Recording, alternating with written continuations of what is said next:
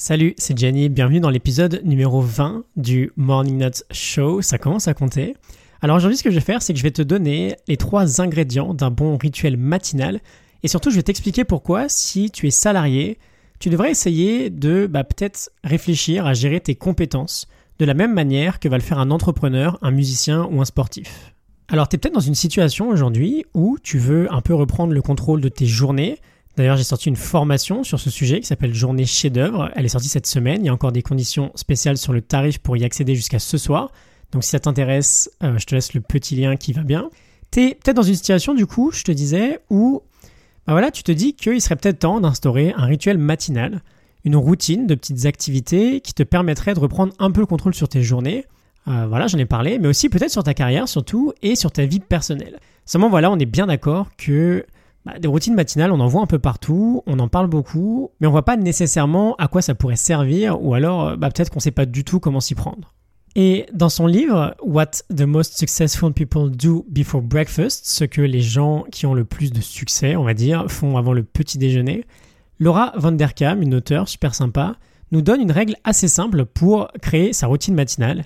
Elle nous dit que les meilleurs rituels matinaux sont composés d'activités qui, si elles sont pratiquées régulièrement, d'une manière très régulière, vont offrir de grands bénéfices sur le long terme.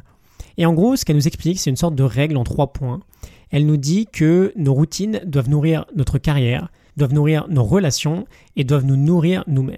Alors premier point, euh, la routine doit nourrir sa carrière. Peut-être que par exemple ce que tu peux faire, euh, c'est une première session de travail intense avant d'ouvrir tes mails le matin ou alors avant d'être tenté par n'importe quelle distraction.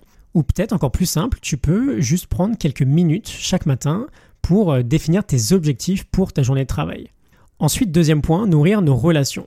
Alors l'idée là, ça va être plutôt de passer du temps de qualité en couple ou en famille le matin.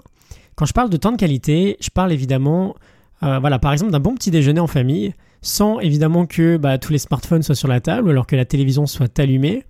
Et peut-être une autre idée, voilà, en se levant un peu plus tôt le matin, on peut peut-être éviter que ça soit la grosse galère dans toute la baraque parce que, bah, comme chaque matin, tout le monde est en retard. Et évidemment, quand tout le monde est en retard, tout le monde se met un peu à gueuler sur tout le monde. Et bah, du coup, on parle pas vraiment de temps de qualité. Et enfin, le troisième point, nous nourrir nous-mêmes. Là, l'idée, ça va peut-être être tout simplement euh, de lire un bouquin qui va nous faire progresser dans un domaine. Tu peux lire juste 10 ou 20 pages, hein, mais si tu le fais tous les jours, ça peut avoir une grosse conséquence sur bah, le nombre de livres que tu auras lu à la fin de l'année. Ou ce que tu peux faire, c'est bah, une petite séance de méditation ou euh, de préparation physique le matin. C'est de faire un peu de sport et de permettre de réveiller un peu le corps. Et ce qui est super intéressant dans ce que nous dit l'auteur dans son livre, c'est qu'on pourrait tous tendre à avoir la même gestion de carrière qu'un sportif ou un musicien professionnel. Je t'en ai parlé au tout début euh, de l'épisode. Quand on y réfléchit bien, on est d'accord que, alors ok, ils vont passer un certain temps à manager et à marketer leur carrière, mais en réalité, plus de la moitié de leur temps va être consacré à leur progression personnelle, dans leur art ou dans leur sport.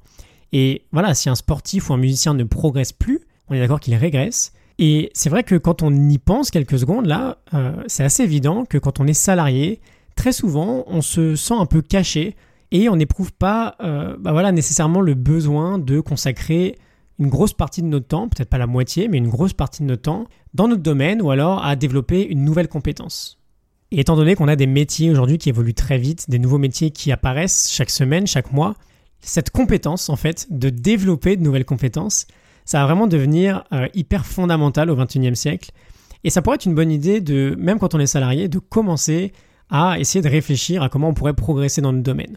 Et peut-être que, bah, du coup, l'idée de développer une routine matinale assez efficace le matin peut être un excellent moyen d'adopter cette nouvelle approche de gestion de carrière. Voilà, donc je te laisse réfléchir à tout ça. Euh, si ça t'a plu, n'hésite pas à commenter le podcast. Je commence à avoir quelques retours là qui me permettent euh, d'essayer d'améliorer un peu les épisodes au quotidien.